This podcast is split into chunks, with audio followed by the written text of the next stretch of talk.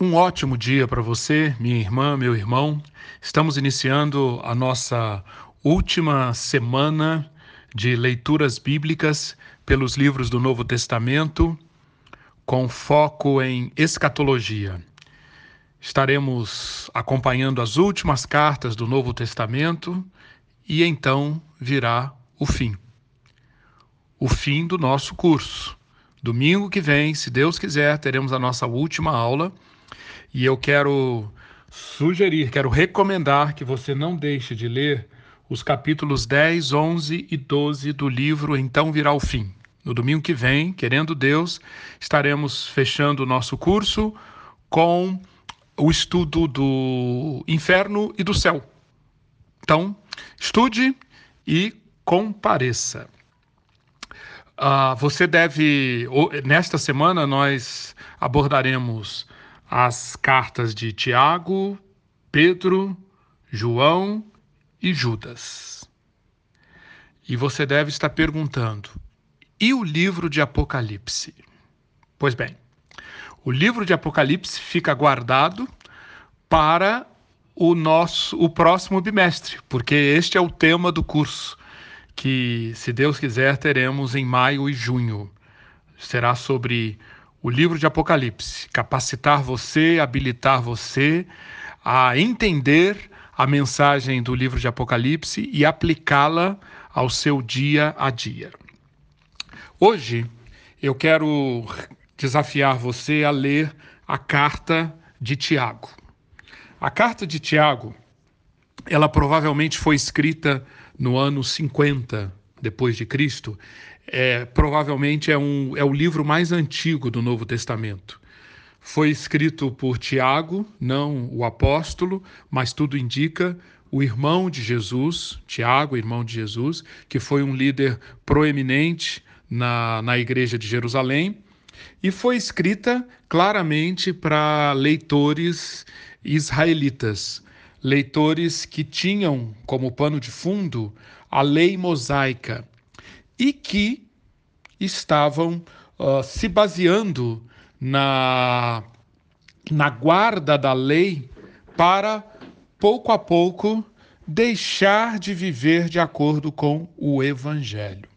Sim, essas pessoas a quem Tiago se dirige estavam incorrendo em uma série de desvios, desvios na, na maneira, especialmente na maneira como as pessoas de maior, de, de maior riqueza, de maior proeminência, os, os ricos e os fortes, os poderosos, de acordo com a sociedade humana, estavam tratando os seus irmãos mais humildes, mais pobres, de uma maneira completamente inadequada. Muitos estavam colocando-se como juízes uns dos outros havia um descontrole do, do, do, do, uso da língua, estavam falando uns para com os outros palavras extremamente destrutivas. A igreja estava se envolvendo em contendas, em disputas, muito orgulho, enfim, uma série de desvios do evangelho.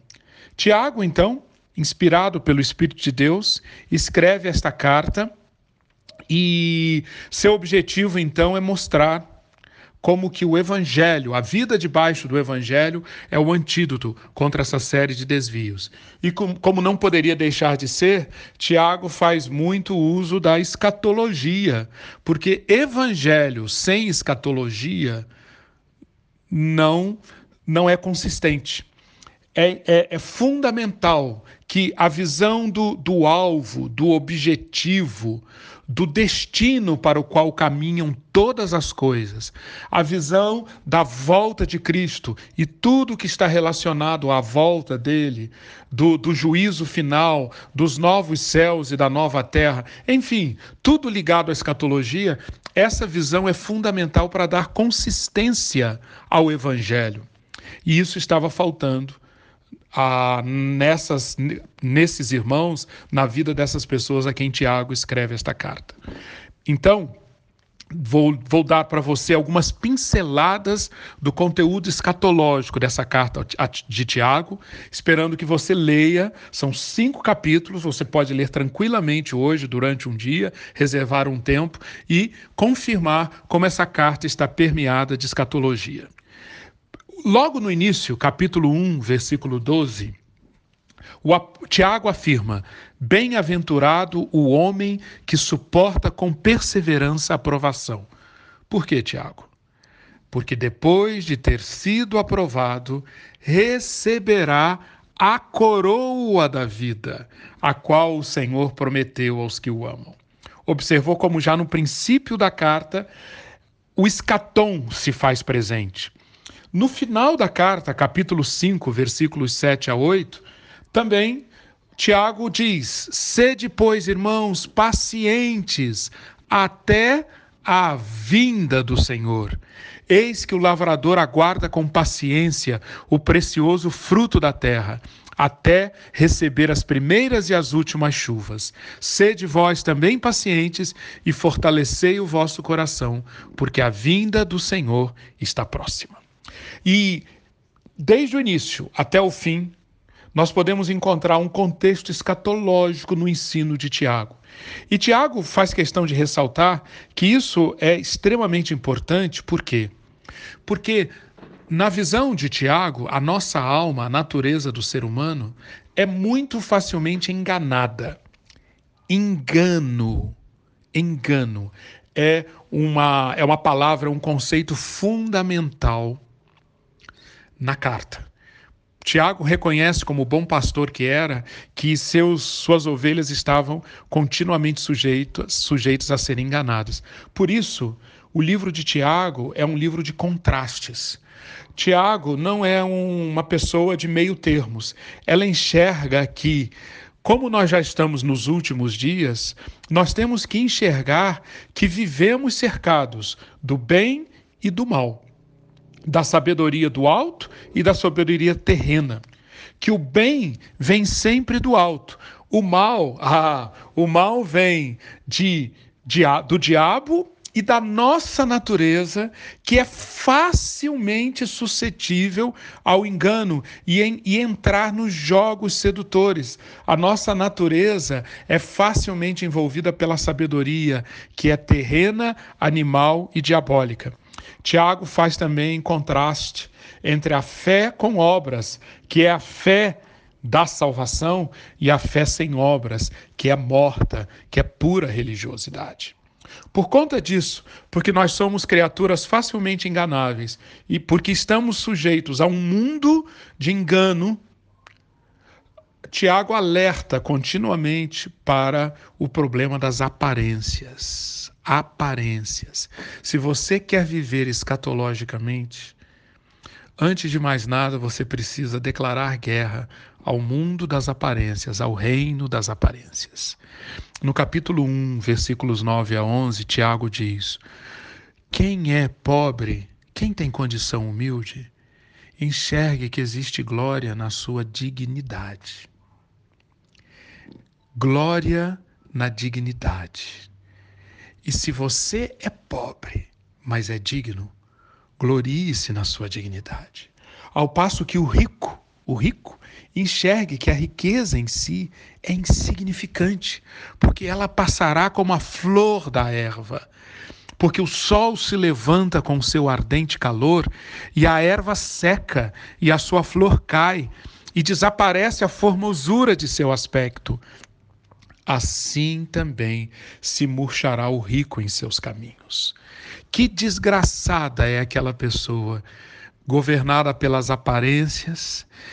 Que, que desgraçado é aquele que coloca o valor, a sua, o seu, o, a sua dignidade, a sua esperança nas aparências, porque sabe o que vai acontecer? As aparências, como a erva que seca e como a flor que cai, o seu aspecto formoso vai desaparecer. Assim também se murchará o rico em seus caminhos. Pois bem, Diante desse quadro em que nós somos facilmente enganados, diante desse quadro em que podemos ser levados pela lei da aparência, Tiago então apresenta diversas maneiras dessa lei, desse reino das aparências, desse princípio do engano tomar conta de nós. Eu vou citar aqui alguns algumas dessas manifestações do engano do reino das aparências. Primeiro, capítulo 2, versículos 4, 12 e 13. Você vai ler que ali facilmente o ser humano acha que pode colocar-se na condição de juiz. Isso é um engano. Segundo, segundo engano, acha que você, você pode achar que você por si mesmo tem controle sobre a sua língua capítulo 3, versículos 1 e 2. E na realidade o que acontece é que se você acha que tem esse controle, você acaba fazendo com que muitas vezes a sua língua, o seu falar, seja inspirado pelo próprio inferno e seja um divulgador, um disseminador do mal para os outros. Terceiro tipo de engano quando você se deixa governar pela cobiça, pela inveja amargurada e sentimento faccioso, sabe a que que você se entrega? Em que que suas energias são gastas? Contendas, contendas, contendas. Você acha que é com disputa, que é com partidarismo, que é com contenda que você vai ganhar, vai ganhar. Para Tiago, essa é a terceira manifestação do engano. Quarta manifestação do engano, você achar, você considerar que você está no controle da situação.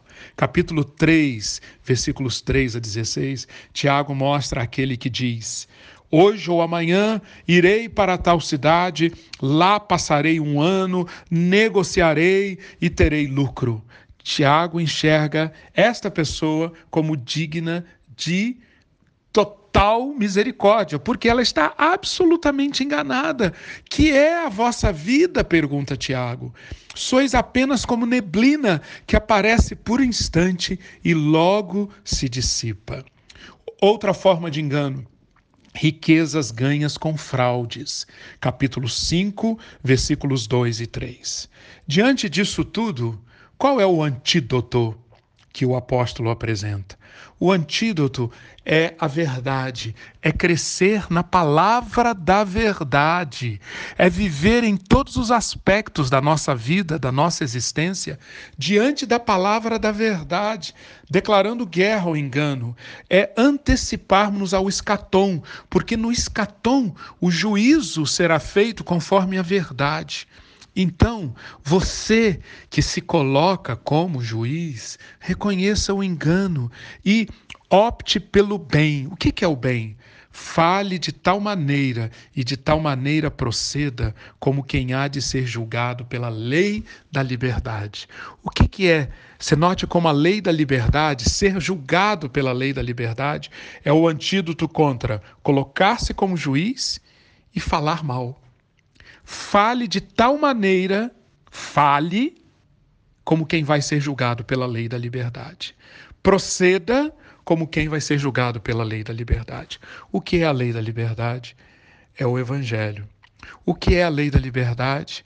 É o fato de que, naquele dia, quando a nossa vida for passada a limpo, nós que nos abrigamos em Cristo, nós que colocamos a nossa esperança nele, nós que fomos atingidos pelo Evangelho, teremos diante de nós esse fato que nós tivemos a opção, nós fomos livres para escolher. Esta é a lei da liberdade, é a que nos liberta para escolher. Nós não precisamos ser escravos, nós não precisamos ser viciados, nós não precisamos ser autômatos dos maus hábitos. E, portanto, diante disso, como quem foi atingido pelo Evangelho, eu devo escolher o que falar e devo escolher como proceder com essa realidade de que eu serei julgado pela lei da liberdade. Com relação às contendas, qual é o antídoto contra os contendas? Mostre em mansidão de sabedoria que você é sábio em e inteligente. A, o antídoto contra a contenda é mansidão, humildade, baseado na sabedoria. A sabedoria lá do alto, capítulo 3, versículos 17 e 18, é pura, pacífica, indulgente, tratável, plena de misericórdia e de bons frutos, imparcial, sem fingimento. É assim que eu vou semeando o fruto de justiça para a eternidade. Com relação ao orgulho, à vanglória, à presunção de que você está no controle da sua vida, qual é o antídoto? Tiago apresenta, capítulo 4, versículo 15. Em vez de dizer, eu irei para a cidade tal, farei negócios, ficarei um ano, terei lucros, eu devo dizer, se o Senhor quiser, não só viverei, como também farei isto ou aquilo. Finalmente, contra as riquezas ganhas com fraudes, qual o antídoto? A consciência, capítulo 5, versículo 4. Eis que o salário dos trabalhadores que ceifaram os vossos campos e que por vós foi retido com fraude está clamando. E os clamores dos ceifeiros penetraram até os ouvidos do Senhor dos Exércitos. A consciência de que nada, absolutamente nada, escapa aos ouvidos do Senhor dos Exércitos. Meus queridos, minhas queridas, dedique-se nesta segunda-feira a praticar o que o apóstolo, o que o Tiago está dizendo, como sendo realmente o antídoto contra o engano, o antídoto contra a nossa natureza dividida, contra a nossa mente dividida, o antídoto contra aquele que vive nas aparências do aqui, do agora e do efêmero. Como fazer isso? E assim eu quero terminar com esses versículos e fazer com você uma oração para o seu dia. Primeiro, primeiro, considere atentamente na lei perfeita a lei da liberdade, capítulo 1, versículo 25. Persevere nela, nela não sendo ouvinte, ouvinte negligente, mas operoso praticante. Sim, dedique-se a praticar o evangelho. Dedique-se a exercer a escolha que você tem em Cristo, de escolher sempre o bem, persevere nisso, coloque em prática o que você ouviu, o que você aprendeu. E sabe qual a promessa? Esse será bem-aventurado no que realizar. Nesse dia, você será bem-aventurado no que realizar. Se você não for um ouvinte negligente, mas um operoso praticante do Evangelho.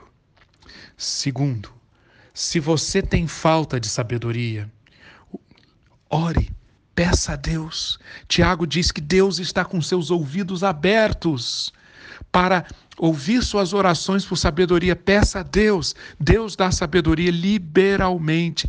Peça com fé, em nada duvidando. Peça sabedoria e espere e aproprie-se de que você receberá essa sabedoria para discernir o bem do mal o injusto, o justo do injusto, o que está ligado à vida do que está ligado à morte. E finalmente, seja paciente, seja paciente até a vinda do Senhor. Fortaleça, fortaleça o coração, seja paciente, seja como o lavrador que aguarda com paciência o precioso fruto da terra, até receber as primeiras e as últimas chuvas porque a vinda do Senhor está próxima. Maranata, vem, Senhor Jesus. Amém.